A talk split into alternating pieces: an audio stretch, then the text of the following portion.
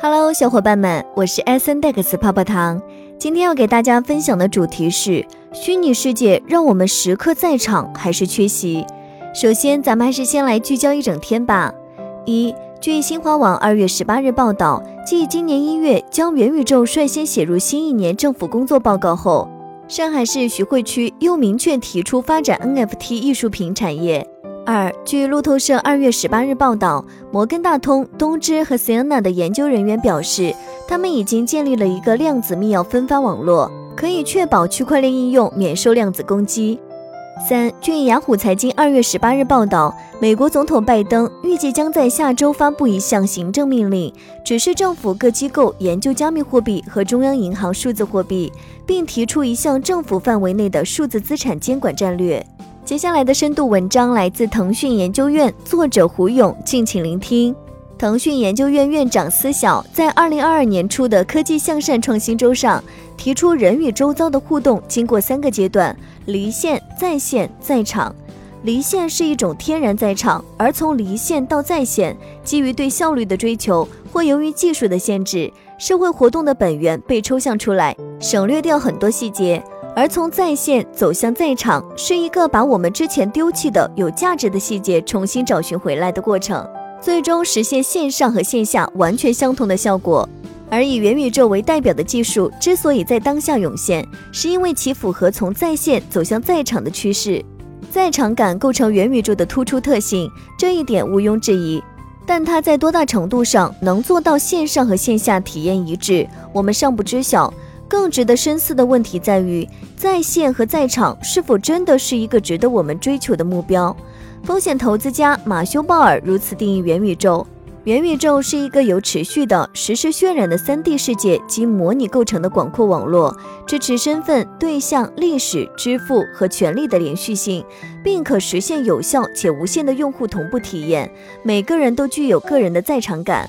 从本质上讲，让我们得以体验元宇宙的虚拟现实技术，是让用户沉浸在一个栩栩如生的数字世界中。你看到的东西填满了你的整个视野，并且你的每一个动作都获得追踪。在理想状态下，这种体验唤起了我们所说的在场感，这带来一种亢奋，而且具有难以捉摸的属性。超越性的被远距传输的刺激，你觉得自己在另一个世界中身临其境，而不用考虑自身实际上不过是在原地站着或坐着，似乎可以一下逃离眼下的世俗事物。与今天的互联网不同，元宇宙力图给人一种到场的幻觉。马克扎克伯格将元宇宙描述为一个具身的互联网，其为社交媒体所带来的最核心的议题就在于如何在空间不在场的前提下实现人的在场，如何复制面对面交流的真实感，是社交媒体一直梦寐以求的目标。而这一真实感，则取决于它将用户传输到该环境中的程度，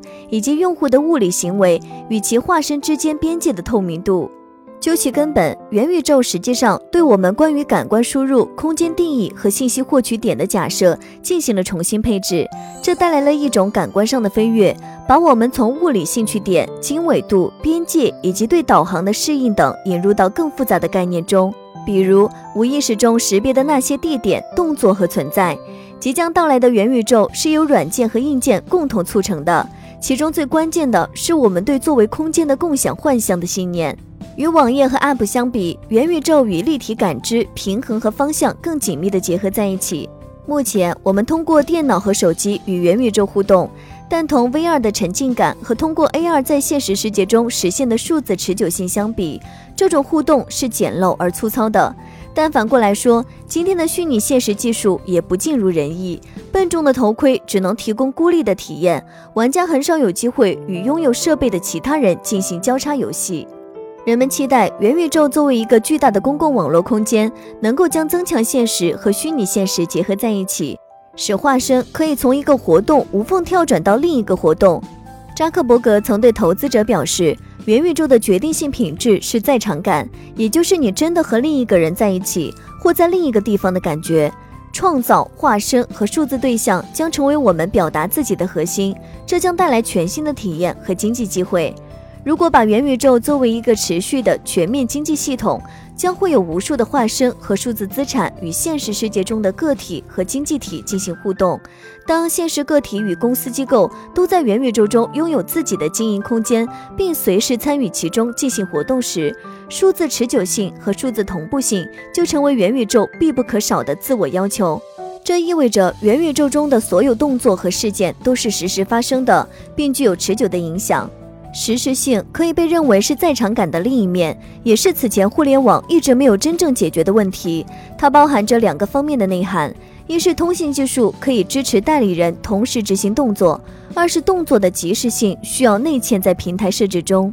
在元宇宙中，身体成为了化身，存在也成为了电子存在，数据和信息的有效集成构成我在元宇宙中的真正意涵。社交媒体自创生伊始，想要解决的问题就是如何在身体缺席的技术前提下实现沟通的在场。然而，假如元宇宙在模拟了身体的感觉经验的同时，肉身依然是被排除在互动关系之外，那么元宇宙空间的社会契约就会减弱它的约束力。一个以遇见他者为目的的虚拟社区，会因为身体及其背后文化结构的不可见，而难以真正实现一种面向他者的传播。